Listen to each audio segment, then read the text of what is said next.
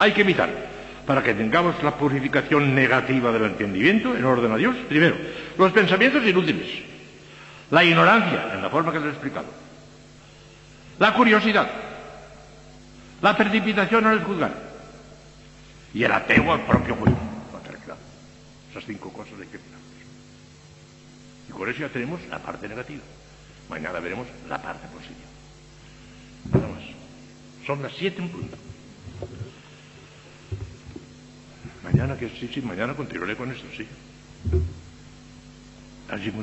el omnipotens Deus, por medio de seculorum. Amén.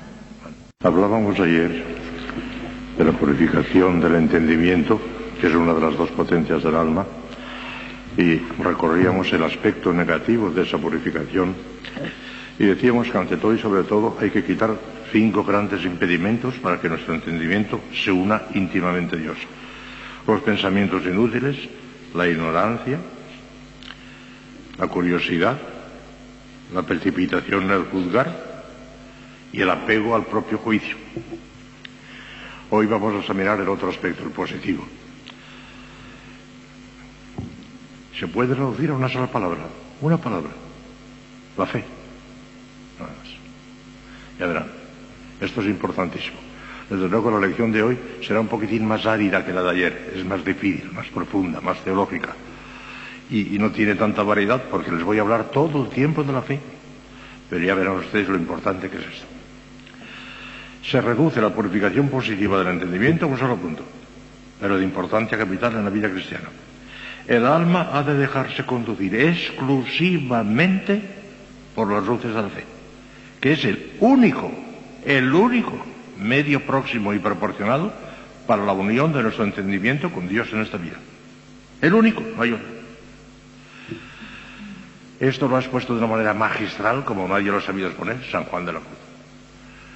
Casi la mitad de uno de sus libros, Su vida del Monte Carmelo, está para demostrar esto. Que sin la fe no hay unión con Dios o no entendimiento. Tiene que ser la fe precisamente. Y ninguna otra cosa. Nada. Ya verán ustedes cómo lo razona de qué manera tan magistral. Santo Tomás lo dice también en un solo artículo de la Suma Teología. En un artículo. Pero San Juan de la Cruz lo razona detalladamente, con toda clase de detalles, magistralmente, como nadie lo ha sabido hacer. Sin la fe y una fe profunda, una fe viva, no es posible que el entendimiento nuestro se una directamente con Dios de una manera próxima, de una manera remota nos pueden ayudar muchísimas cosas, las montañas, los ríos, el amanecer, el sol, pero de manera próxima, inmediata, que nos ponga en contacto inmediato con Dios, solo la fe. De verán. Comienza San Juan de la Cruz asentando la infinita trascendencia e incomprensibilidad de Dios. El humano entendimiento no puede comprender al ser divino, de ninguna manera. Miren, en realidad, hijas mías, no hay más que un gran misterio. El misterio de los misterios tiene una palabra nada más. Dios. Ahí está el misterio. La Trinidad, la Encarnación, la Eucaristía, son misterios también, que acá hay misterios grandes. Pero el misterio de los misterios, el que no se puede comparar con ningún otro, es Dios. Que exista Dios. Y es la verdad ciertísima que se demuestra como dos dedos son cuatro. La existencia de Dios se demuestra como dos dedos son cuatro. Se puede poner en duda. Pero que exista Dios, que exista un ser perfectísimo, infinitamente perfecto, que no ha empezado a existir jamás, que ha existido siempre sin haber empezado jamás a existir. Ese es el misterio de los misterios. No podemos comprender esto. Porque si imaginamos un instante en que Dios no existía todavía, todavía ahora no existiría. Porque a Dios no se le puede crear, no se le puede sacar de la nada. O ha existido siempre o no ha existido nunca. Y como se demuestra como dos y dos son cuatro, que ahora sí que existe Dios, luego ha existido siempre sin haber empezado nunca a existir, sin haber empezado nunca. No nos cabe la cabeza eso, ¿no sigue? Y es evidentísimo. Las dos cosas son evidentísimas. Que ahora existe Dios y que no ha empezado a existir nunca, sino que ha existido siempre. No nos cabe en la cabeza eso. Es el misterio de los misterios. Más que la Trinidad, más que la Eucaristía, más que la encarnación. También son misterios pero no tan grandes como el hecho de Dios. La madre Ortega esto le impresionó mucho, tenía esta intuición también. Ella para ella el misterio era Dios. Y pronuncia esa palabra a secas millares de veces en sus libros. Dios, ahí está el misterio, Dios.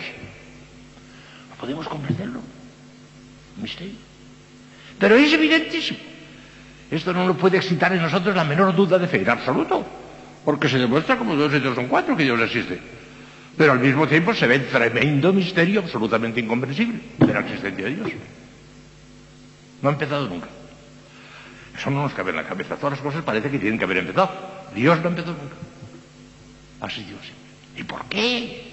Porque ha existido Dios siempre. El gran misterio. El gran misterio que no lo aclararemos ni en el cielo, ni con la visión beatífica. A Dios no lo entenderemos ni en el cielo. No lo entiende la Virgen María. Y no lo entiende la inteligencia humana de Cristo. No lo entiende. Cristo no entiende a Dios en su inteligencia humana. Cae en una profunda adoración. Cristo está en perpetua adoración de la inmensidad de Dios. Pero no entiende a Dios. La inteligencia de Cristo es una inteligencia creada. Es una criatura la más perfecta de todas las que han salido de las manos de Dios, pero es una criatura. Y por consiguiente, entre la inteligencia de Cristo y Dios hay un abismo infinito, insalvable, infinito. No le comprende. Cristo no comprende a Dios con su naturaleza humana. Con su inteligencia humana no entiende. Nosotros, ni en el cielo, ni en la visión beatífica, no entenderemos a Cristo. Entonces, entonces ya verán. Comienza San Juan de la Cruz por asantar la infinita trascendencia e incomprensibilidad de Dios. Dios es impensable. Cualquier cosa que pensemos de Él es falsa. no es eso. No podemos pensarlo. Porque para pensar necesitamos una idea. Y en una idea no cabe Dios. En un, en un, pocito cavado en la arena de la playa no cabe la inmensidad del mar, no cabe. No es posible. Solamente cabe Dios en una idea infinita, que es el verbo. Ahí sí. Pero solamente el verbo. Cristo en cuanto verbo comprende a Dios, claro. ¿En cuanto verbo? En cuanto hombre. No sé, sí. Vamos, ya digo, es la inefabilidad de Dios, la incomprensabilidad de Dios. Ese es el gran misterio. Dice San Juan de la Cruz, entre comillas, antes que tratemos del propio y acomodado medio para la unión de Dios, que es la fe, conviene que probemos como ninguna cosa criada ni pensada puede servir al entendimiento del propio medio para unirse con Dios.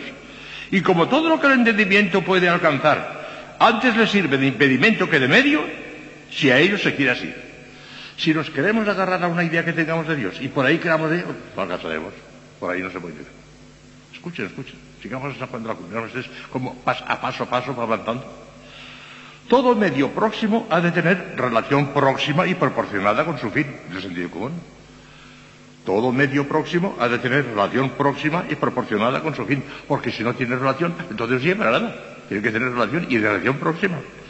Luego es indispensable para la unión del entendimiento con Dios encontrar algún medio próximo y proporcionalmente relacionado con Él. Porque si no, no podremos. A ver, a ver si encontramos ese medio. Comillas, habla San Juan de la Cruz. Es pues de saber que según regla de filosofía, todos los medios han de ser proporcionados al fin, es a saber, que han de tener alguna conveniencia y semejanza con el fin, tal que baste y sea suficiente para que por ellos se pueda conseguir el fin que se pretende. De donde para que el entendimiento se venga a unir en esta vida con Dios según se puede, necesariamente ha de tomar aquel medio que junta con Él y tiene con Él próxima semejanza. Esto, es evidentísimo, esto es clarísimo.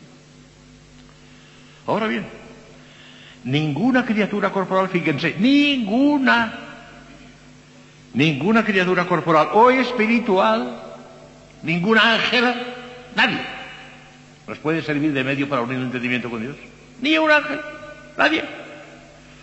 Ninguna criatura corporal o espiritual tiene semejanza próxima con el ser infinito de Dios, porque el ángel también está a una distancia infinita de Dios.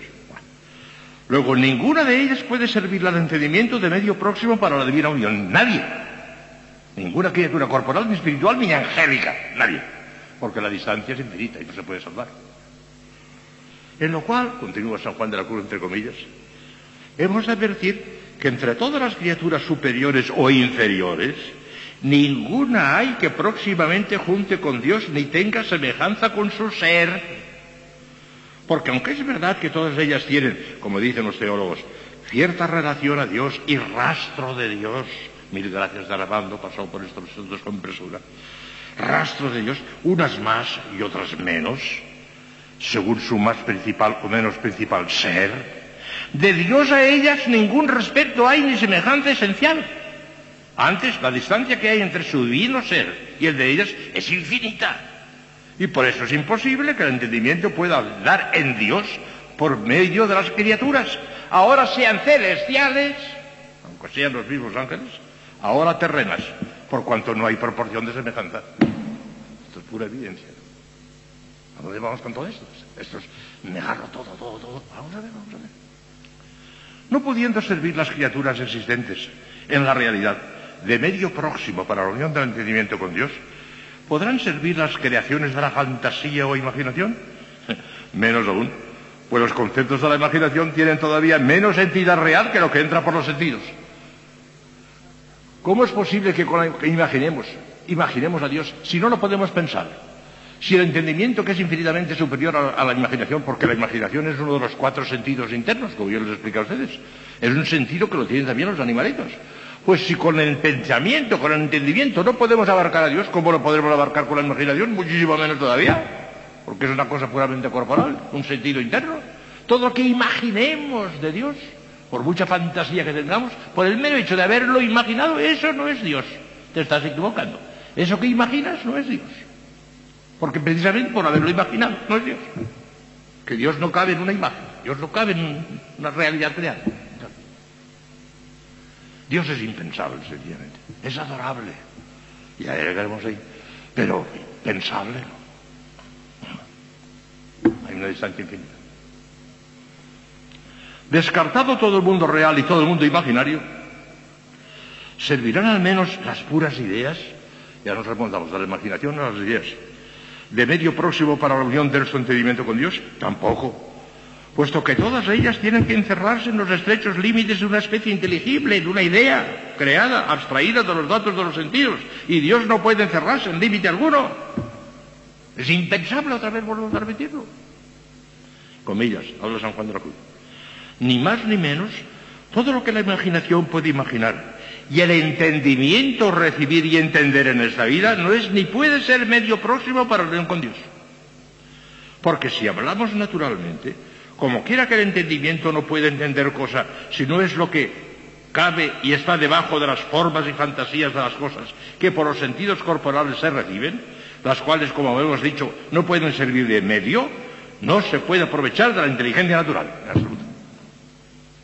absoluto. entonces no tenemos ningún procedimiento para llegar a Dios, entonces. Porque no nos vale nada ni los ángeles, nadie.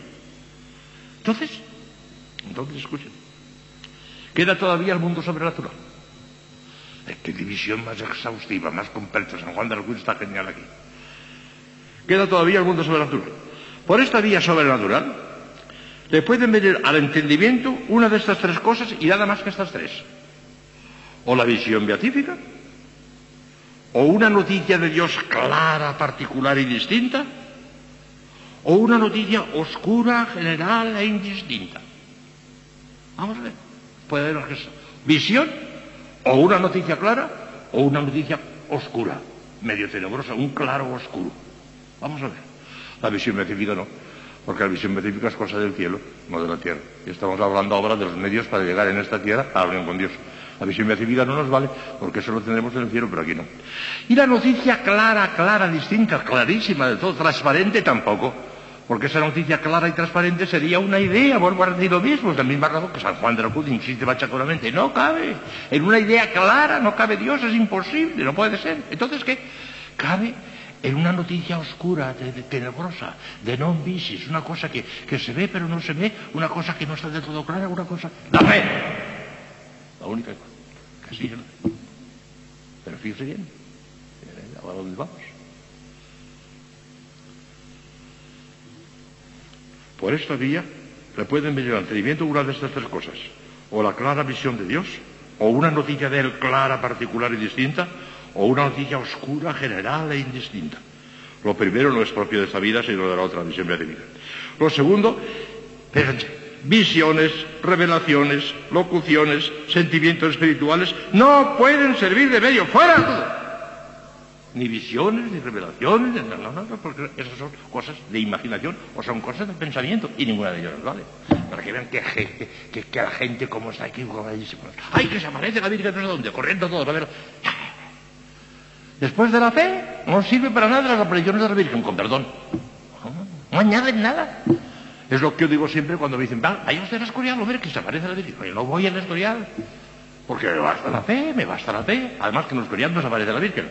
Suponiendo que vean a la Virgen es una imagen, y nada más que una imagen, una visión imaginaria o una visión intelectual, pero la Virgen no baja del cielo ni a Lourdes, ni a Fátima, ni a ningún sitio. No ha bajado jamás a la tierra, jamás. Son visiones imaginarias, visiones intelectuales, sobrenaturales, milagrosas, pero que no está la Virgen allí, si allí está la Virgen. La gente cree que sí. Una visión clara no puede ser, ha de ser una visión oscura. Sigamos. La segunda, visiones, revelaciones, locuciones, sentimientos espirituales, no puede servir de medio, porque la sabiduría de Dios en que se ha de el entendimiento, ningún modo ni manera tiene ni cae debajo de algún límite ni inteligencia distinta y particular, porque totalmente es pura y sencilla. Queda únicamente la noticia sobrenatural oscura, general e indistinta, que es cabalmente la que nos proporciona la fe. Luego, únicamente ella puede servir de bello próximo y proporcionado para la unión de nuestro entendimiento con Dios. Y ahora lo explica un poco más, para que lo vean ustedes claro, incluso con, el ejemplo que va a poner, con los ejemplos que va a poner San Juan de la Cruz, porque en pura teoría algunas de ustedes a lo mejor no me lo han captado todavía, pero ahora lo captarán con algunos ejemplos que pone el propio San Juan de la Cruz. Dice, entre comillas, sigue San Juan de la Cruz. De lo dicho se colige que para que el entendimiento esté dispuesto para esta divina unión, ha de quedar limpio y vacío de todo lo que puede caer en el sentido y desnudo y desocupado de todo lo que puede caer con claridad en el entendimiento, íntimamente sosegado y acallado, puesto en fe, la cual es sólo el próximo y proporcionado medio para que el alma se una con Dios. ¿Por qué es tanta, ahora pondré los ejemplos, ¿por qué es tanta la semejanza que hay entre ella y Dios? que no hay, no hay otra diferencia sino ser visto Dios o creído. Porque así como Dios es infinito, así ella nos le propone infinito. Y así como es trino y uno, nos lo propone la fe como trino y uno. Y así como Dios es tiniebla para nuestro entendimiento, así ella también ciega y deslumbra nuestro entendimiento. Y así, por este solo medio, se manifiesta Dios al alma en divina luz que excede todo entendimiento. Y por tanto, Cuanto más fe el alma tenga, tiene más unión con Dios. Una demostración bastante, profundamente teológica. Solo la fe. Una fe oscura, una fe que no ve claro. Ah, de manera que porque me has visto crees. Bienaventurados los que sin ver creen. Ya lo dijo nuestro Señor bien claro. Porque con la fe no vemos. La fe es de non visis, de cosa no vista. Porque en cuanto entremos en el cielo, en el momento mismo de entrar en el cielo, perderemos en el acto la fe la fe ya quedará sustituida por la visión. Lo que se ve no se cree, lo que se ve no se cree. Yo creo que existe, por ejemplo, qué sé yo, Seúl, la capital de Corea. Lo creo porque lo veo en los libros, lo veo en los mapas y demás, pero como no lo he visto, pues lo creo. Pero las coreanas que están aquí no creen que existe Seúl. Saben que existe Seúl porque han estado allí. Cuando hay visión ya no hay fe. La fe es de no visión. Creemos aquello que no hemos visto, pero que tiene suficientes argumentos para que lo creamos. Pero cuando se ve una cosa, se acabó. Y entonces ya no se tiene fe. En el cielo no tendremos fe. Pero en este mundo es la única manera de ponernos en contacto directo e inmediato con Dios, la fe. Todos los demás procedimientos, aunque sea un ángel, no nos valen. Nos valen remotamente, mi amado, las montañas, los valles sedutarios y devorosos, todas esas cosas, pero muy remotamente. Inmediatamente, para unirnos íntima y profundamente con Dios, solo la fe. Y una fe limpia, Ahora hablamos de eso también. Una fe que no tenga mezclas, que no tenga ni siquiera mezclas teológicas. Porque la fe es una cosa tan limpia que cuando se mezcla con algún argumento para quererla comprobar, para quererla corroborar, estamos mezclando elementos extraños a la fe, elementos razonados por nosotros mismos, pero no por Dios. La fe es, ¡pum!, limpiamente la palabra de Dios y nada más. Y cuando queremos ya razonarle y queremos añadirle cosas, eh, argumentos y demás, la estamos empobreciendo, la estamos empobreciendo en vez de enriquecernos. Por eso la fe más limpia, la fe más auténtica, la fe del carbonero que cree porque Dios lo ha dicho y se acabó y no, me vengan más argumentos y no pido argumentos, creo y se acabó y se acabó. Esta es la fe. La fe que no tiene mezcla de nada, que no tiene mezcla de argumentos humanos. Esa es la fe limpia, la del carbonero, la auténtica. El alma, pues, ha de caminar en pura fe si quiere llegar a la perfecta purificación del entendimiento para unirse íntimamente con Dios. Ya Santo Tomás había demostrado en un precioso artículo de la Suma Teológica que, comillas, la purificación del corazón es efecto de la fe. Santo Tomás lo demuestra eso en un artículo. San Juan de la Cruz utiliza la mitad lo menos de su subida del Monte Carmelo. Pero claro, San Juan de la Cruz lo razona con todo detalle. Santo Tomás da el argumento central y lo deja en un artículo y ya está. La razón que da el doctor Angélico Santo Tomás, fíjense qué bonito ahora, ahora, lo que les acabo de decir ahora, pero ahora nos lo dirá Santo Tomás muy claro. Ya saben eso. La razón que da el doctor Angélico es porque la impureza de alguna cosa consiste en que se mezcle con cosas más viles, más bajas que ella misma. Y así no se dice que la plata sea impura porque se mezcle con oro, porque la mejora de condición, sino por su unión con el plomo o el estaño, que son más viles que ella. Claro. Ahora bien, es cosa clara que la criatura racional es más digna que todas las criaturas temporales y corporales. Y así se hace impura si se sujeta a estas cosas por amor. De esta impureza se purifica por el motivo contrario, o sea, cuando tiende a lo que está por encima de ella, que es Dios, cuando tiende a lo que de, de la cual tendencia el primer movimiento proviene de la fe. Por lo mismo, el primer principio de la purificación del corazón es la fe, que se consume y perfecciona en la caridad sobrenatural, porque claro, tenemos dos potencias, el entendimiento y la voluntad. El entendimiento, la fe, y solamente la fe. Y en la voluntad, la caridad, y solamente la caridad. Y hablaremos de eso mañana pasado. No importa que la fe sea necesariamente de non visis, claro, claro, es de non visis, no la vemos la fe, ¿no? El momento en que veamos la fe, se acabó la fe. La fe es de no ver, la fe es no ver. Creer lo que no se ve, así se suele definir vulgarmente. La fe es creer lo que no se ve. Si se ve, se acabó. La fe no tiene visión. La fe es oscuridad, la fe es tiniebla y por consiguiente esencialmente oscura e indistinta, porque precisamente por eso nos proporciona el único conocimiento posible de la vida íntima de Dios que, cabe en esta vida, ya que no es posible tenerlo claro y distinto fuera de la visión beatífica, por la infinita trascendencia de Dios que no puede expresarse en una especie creada inteligible. En el cielo veremos a Dios tal como es en sí mismo, sin especie creada alguna, uniéndose directamente a la esencia divina con el sentimiento arrobado ante tanta grandeza. Ya se lo dije el otro día. Si Dios en el cielo se pusiese a medio metro de nosotros, no le veríamos.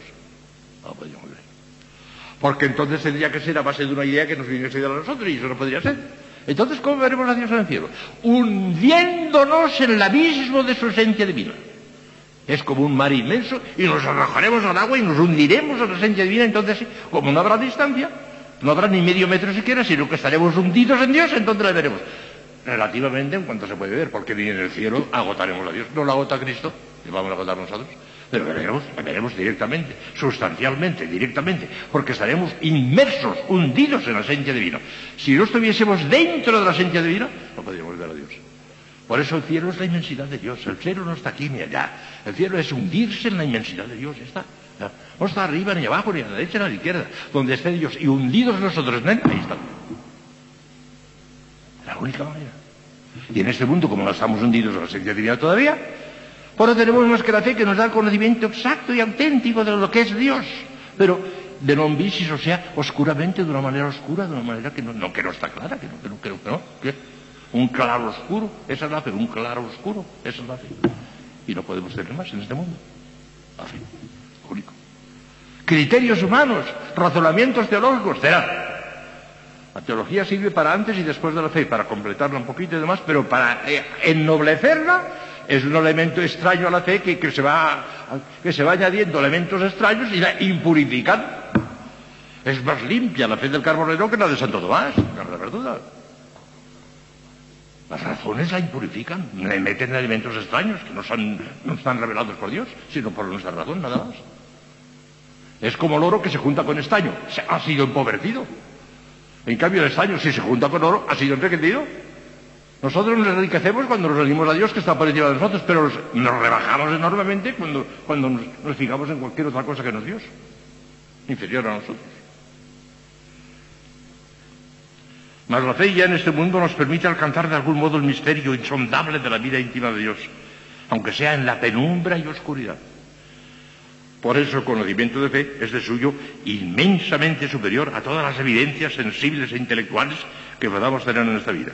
La fe, a pesar de su oscuridad inevitable, ilumina nuestra alma y la llena de resplandores de cielo. Y ahora vamos a oír un parrafito precioso del padre Gregorio Aránez. les, dará mucha luz también. El de tema de hoy, como ven, es difícil. Pero vamos, no tan difícil que no, lo comprendamos y tiene un poco de sentido, vamos, de, de claridad de ideas. Vean lo que dice el padre Gregorio que fue mi profesor en Roma. Y a mí me quería mucho y además él era un santo. Yo lo veía muchas veces en el coro estaba sordo. Algunos ratos se ve que no estaba donde estaba, estaba sordo. Era un contemplativo formidable. Y en clase, él tenía que dar la clase en el aula magna porque venían alumnos incluso no del angélico, sino de otros sitios para oír a Padre Garurganch. Era un hombre extraordinario, un hombre de Dios tremendo, rezumaba a Dios y ahora un teologato tremendo. ¿Pero usted qué ejemplo pone aquí? El Padre Garurganch dice, algo así, dice hermosamente un autor contemporáneo, y abajo pongo, Garurganch, tres edades, dos dice, algo así, como la noche, que al envolvernos en sus tinieblas, nos permite contemplar las estrellas y con ellas las profundidades del firmamento. Hay en ella un claro oscuro, extremadamente bello. Para que no sea dado ver las estrellas, el sol se ha de ocultar y comenzar la noche. Cosa extraña, pero muy real. En medio de la oscuridad de la noche, penetra nuestra vista mucho más adentro que de día. Alcanzan nuestros ojos a ver estrellas cuya distancia fabulosa, casi infinita, nos permite imaginar la inmensidad del firmamento. De día, nuestra visión no alcanza más que unos pocos kilómetros. Por la noche, nuestro ojo penetra millones de kilómetros. Las estrellas. De la misma manera, los sentidos y la razón solo nos permiten ver las cosas del orden natural, mientras que la fe, aunque es oscura, nos abre la puerta del mundo sobrenatural y su infinita profundidad al reino de Dios, su vida íntima, aquello que solamente en la eternidad nos ha de ser dado ver sin velo y con toda claridad. Hace falta la noche para ver profundamente, la noche de la fe. Con la sola razón, Dios es impensable, no se puede. Con la fe sí. En el claro oscuro, en la oscuridad de la fe, ahí donde vemos a Dios. Como vemos las estrellas por la noche, pero de día no, de día. Toda la preocupación, vean ustedes ahora, toda la preocupación del alma, toda, y termino con este parrafito, cinco minutos todavía. Toda la preocupación del alma ha de consistir, pues, en procurar que las luces de la fe vayan informando toda su vida cada vez con mayor intensidad y de manera más perfecta. Tenemos que pensar como piensa Dios. Tenemos que pensar como piensan sobrenaturalmente los bienaventurados no tienen. No como piensa la gente de la tierra. La gente de la tierra, bienaventurados los ricos, bienaventurados los que se divierten, bienaventurados los que lo pasan bien, mientras... bienaventurados los pobres, bienaventurados los mansos. Todo al revés. Nuestro Señor al revés. Y hemos de tener ese criterio. Saltar de alegría cuando estemos enfermos. Cuando nos critican, cuando nos murmuran, cuando nos salen las cosas mal, cuando se muere una joven, ¿qué chico que se muere joven? ¿Qué, qué, suerte ha tenido? Se ha muerto joven, ¿qué, suerte ha tenido? El mundo dice, pobrecita, se ha muerto en plena juventud. El mundo lo ve al revés todo.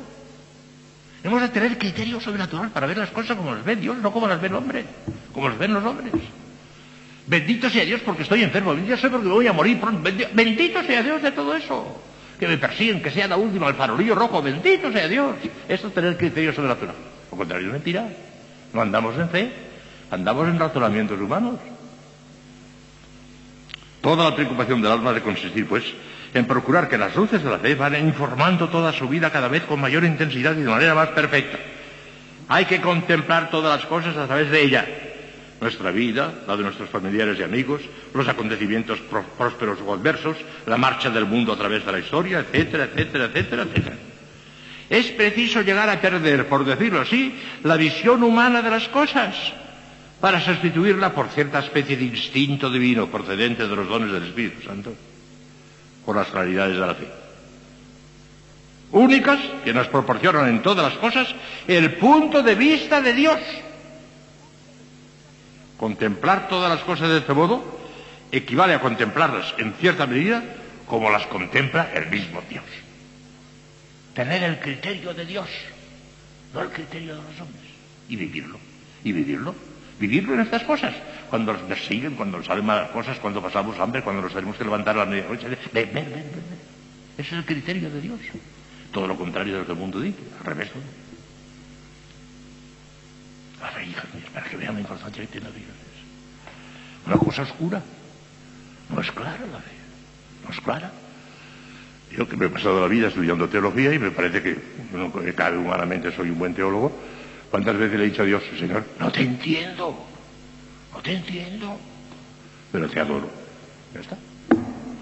No lo entiendo. Porque a Dios no se le entiende. Es un criterio completamente distinto al humano. Es divino. Y lo divino no, no encaja con lo humano. Es una cosa tan sobrenatural. Señor, no te entiendo, pero te adoro. Y hagan ustedes como esto que parece que es una cosa que asusta. No hay por qué asustarse. Porque con la fe nos unimos con el entendimiento. Pero después viene la caridad. Y con la caridad nos unimos por el amor, la voluntad la otra potencia que es la voluntad. A Dios no le podemos entender como es, ni en el cielo ni en la visión vecina, pero le podemos amar como es. Porque el amor es lo contrario de la fe, es lo contrario de la visión. La visión es una cosa que viene de ahí y entra en nuestra pobre cabecita y no cae. Pero el amor es todo lo contrario. El amor sale de nosotros y se hunde en Dios. Podemos amar a Dios tal como es, con toda su infinitud, pero no podemos entenderle tal como es eso, ¿no? Pero amarle sí. De manera que el gran consuelo de estas cosas que parece que asustan, pero Dios, si yo no tengo una fe viva, entonces, entonces no tendrás una unión profunda de entendimiento, pero todavía puedes tener profundísima por la voluntad, por el amor. Llegaremos a eso. Mañana, si Dios quiere, empezaremos con la purificación de la voluntad. Primero lo que no hay que hacer, después lo que sí que hay que hacer, dos, días, dedicar a la voluntad. Y ahora sabes cómo se ensancha el corazón.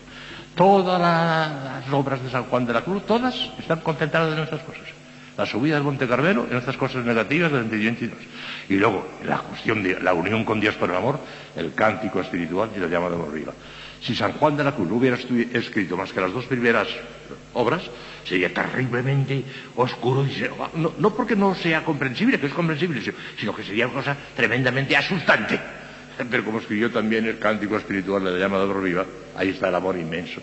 Todo San Juan de la Cruz es no y sí. No porque tú eres la nada. Y sí porque Dios es el todo. Ahí está todo el mundo. Las veo un poco abrumadas hoy, ¿eh?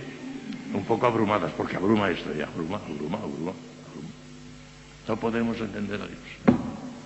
El misterio tiene una palabra. Dios. La Trinidad, todo eso ya son misterios también, pero no son de ese calibre. El gran misterio es Dios que no haya empezado a existir nunca. No te entiendo, Señor, adoro. Así que termina.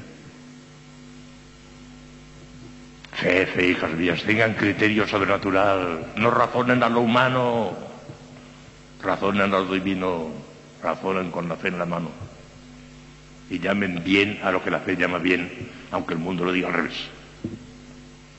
Y ya ven bien cuando son perseguidas y cuando son calumniadas y cuando son las últimas y cuando son el farolillo rojo. Y den un salto de alegría entonces. Y si no dan este salto de alegría, es que tienen una fe muy, muy pobre.